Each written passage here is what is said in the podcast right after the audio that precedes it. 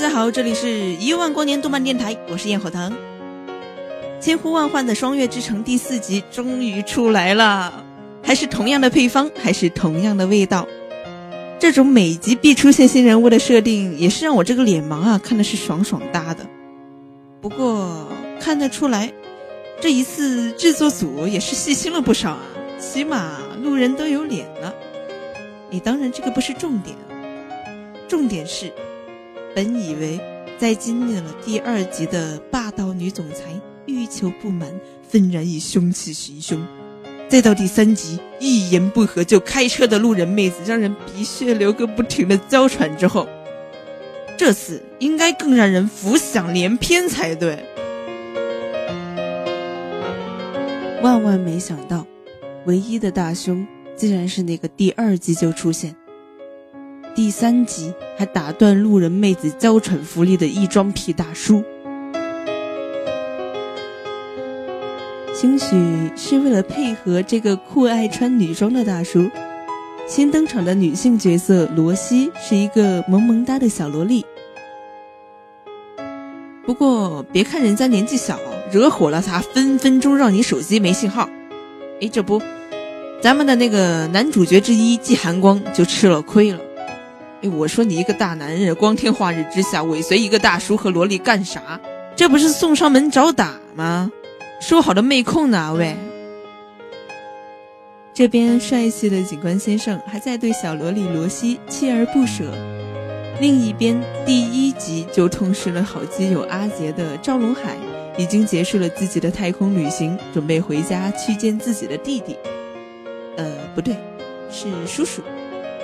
也不对，应该是爸爸吧？哎，谁来告诉我，为什么身为赵海龙弟弟的赵龙空都满头白发了？这两人站一块，应该说是父子才更有说服力啊！哎，所以说嘛，年轻人还是要注重养生，不要老是一言不合就开车。不过从目前的剧情上来看。男主角之一的季寒光大概是认识赵龙空的。哎呀妈，那一句赵叔叔喊的可是相当顺口啊！哎，那么这个是不是意味着他也同样认识赵龙空的哥哥赵龙海呢？一个是眼好手美运气好的俏警察，一个是冷静帅气重情义的高冷军官，这两位放在一起简直了小文眼里的绝配啊！哎，等一下，哎，这个貌似啊，貌似霸道总裁人设的话，大胸妹子黎年心得更符合啊。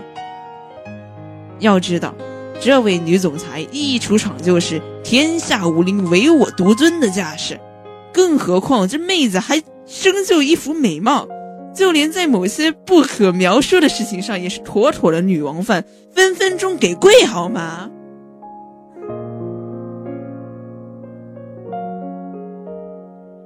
哎，这样想来，突然有点同情异装癖大叔了。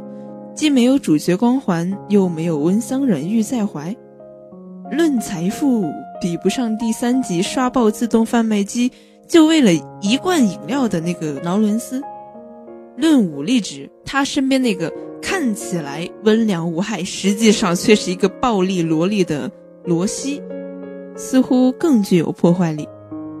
本来呢，这个大叔啊，对于自己的妆容也是非常的有自信的。虽然我也不知道这个自信是从哪里来的哈，结果还是遭到了小萝莉无声的鄙视。哎呀，难怪啊，这大叔动不动就开枪了，这想必这心里也是憋屈的很。不过话说回来，大叔那女人扮的，哎呀妈，那么奇怪，还在大街上大摇大摆的走，明眼人都看得出来有问题，好吧？结果所有人都跟没看见一样，唯有我们英明神武的男主角发现了不对。哎，果然是主角光环在作怪啊！哼，我会告诉你，是因为制作组懒得捏路人惊奇的脸吗？好了，今天的剧透就到这里了。